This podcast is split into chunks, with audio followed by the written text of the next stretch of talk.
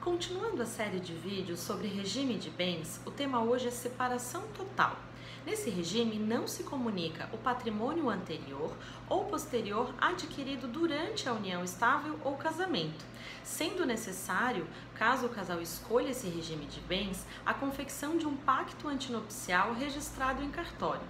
Uma das principais vantagens desse regime é a liberdade que o casal possui em dispor do seu patrimônio particular, lembrando que todas as despesas provenientes do casal serão partilhados na proporção de seus rendimentos e bens.